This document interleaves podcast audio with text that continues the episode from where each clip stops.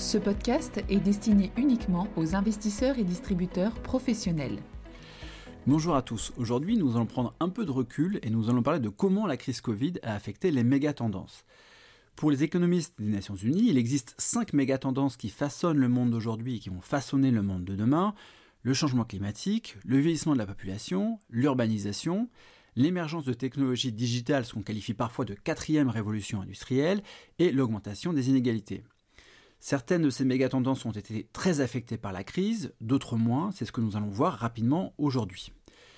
Commençons par le changement climatique. Il est très clair que la crise Covid a suscité une prise de conscience environnementale, certaines grandes institutions internationales ayant lié l'émergence de pandémies au changement climatique et à la déforestation, et il se trouve que de nombreux pays ont annoncé ces derniers mois des objectifs de neutralité carbone pour 2050, le Japon, la Corée du Sud, l'Union européenne ou les États-Unis, ou pour 2060 dans le cas de la Chine.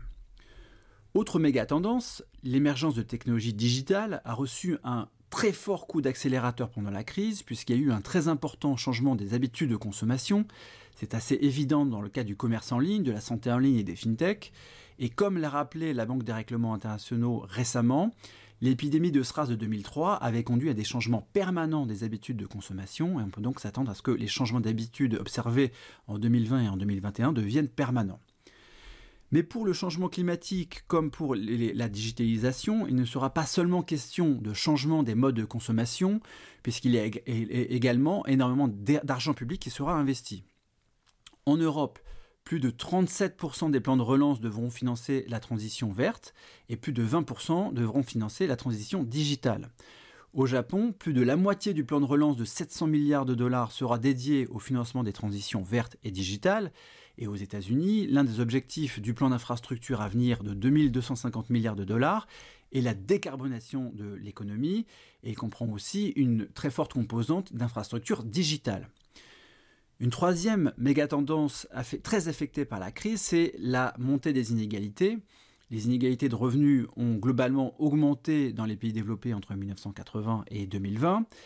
Et ici, on se rend compte que la crise Covid va malheureusement faire basculer dans la pauvreté des centaines de millions de personnes au niveau mondial après des décennies de recul de la pauvreté. Et en ce qui concerne les pays développés, on voit que les inégalités ont également augmenté du fait de la pandémie. Les femmes ont plus souvent perdu leurs emplois que les hommes, les moins diplômés ont plus souvent perdu leurs emplois que les plus diplômés, les personnes à bas salaire ont plus souvent perdu leurs emplois que les personnes à haut salaire. Bref, les personnes qui étaient les moins favorisées avant la crise ont été les, plus touchées par celle-ci. Les deux autres méga tendances, l'urbanisation et le vieillissement de la population, ont été moins affectées par la crise, mais elles demeurent très puissantes. Dans le cas de l'urbanisation, il est vrai qu'un certain nombre de personnes ont quitté les grandes villes pour aller vivre à la campagne et télétravailler, du fait de la crise Covid, mais le mouvement de fond qui va perdurer est la poursuite de la croissance des villes. Les Nations Unies prévoient que 70% de la population mondiale vivra en zone urbaine en 2050, contre 53% aujourd'hui, ce qui nécessitera un certain nombre d'ajustements. Dans le cas du vieillissement de la population, la, la tendance reste très puissante, si on prend le cas des États-Unis, la population âgée de plus de 60 ans augmente actuellement sur un rythme de 3% par an, alors que la population âgée de moins de 60 ans vient de commencer à baisser. Bref, ces cinq méga tendances qui dessinent le monde d'aujourd'hui vont aussi dessiner l'économie de demain et sont à prendre en compte dans chacune des décisions d'investissement.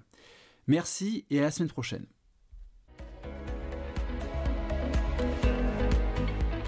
Communication promotionnelle non contractuelle les commentaires et analyses reflètent l'opinion de CPRAM sur les marchés et leur évolution en fonction des informations connues à ce jour. Du fait de leur simplification, les informations données dans ce podcast sont inévitablement partielles ou incomplètes.